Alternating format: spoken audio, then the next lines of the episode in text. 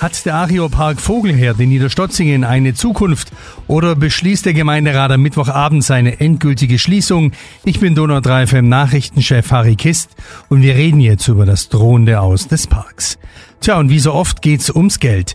Die Stadt Niederstotzingen mit ihren 4800 Einwohnern kann den Unterhalt des Parks nicht mehr stemmen. Das Rathaus spricht von rund 300.000 Euro Verlust pro Jahr. Und das Land? Das hält sich vornehm zurück und bietet lediglich eine Kooperation mit der Landesdenkmalpflege an. Es würde für drei Tage die Woche das Personal stellen und 35.000 Euro Miete im Jahr zahlen. Hamann Mader ist Vorsitzender des Fördervereins Eiszeitkunst im Lohnetal. Hamada, viele sagen, das Angebot des Landes sei eine absolute Frechheit und so nicht akzeptabel. Sie auch? Wer das Angebot liest, selbst bei großem Wohlwollen, habe ich den Eindruck, dass hier der Schein des Erhaltenwollens gewahrt werden soll.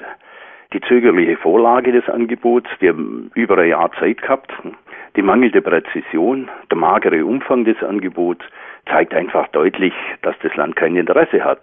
Nicht am UNESCO-Welterbe, nicht an der Wiege der Kultur und nicht am Archeopark. Das heißt konkret, mit welcher Entscheidung rechnen Sie denn am Mittwochabend? Ich davon aus, dass eine Schließung kommen wird. Aber dann ist das Wehklagen groß und ich denke, dass man dann erneut an den Tisch sitzen muss, alle gemeinsam, Land Baden-Württemberg, Institutionen, Vereine, die müssen alle an den Tisch sitzen und sagen, was ist uns dieses UNESCO-Welterbe letztendlich wert? Haben wir nur Sonntagsreden?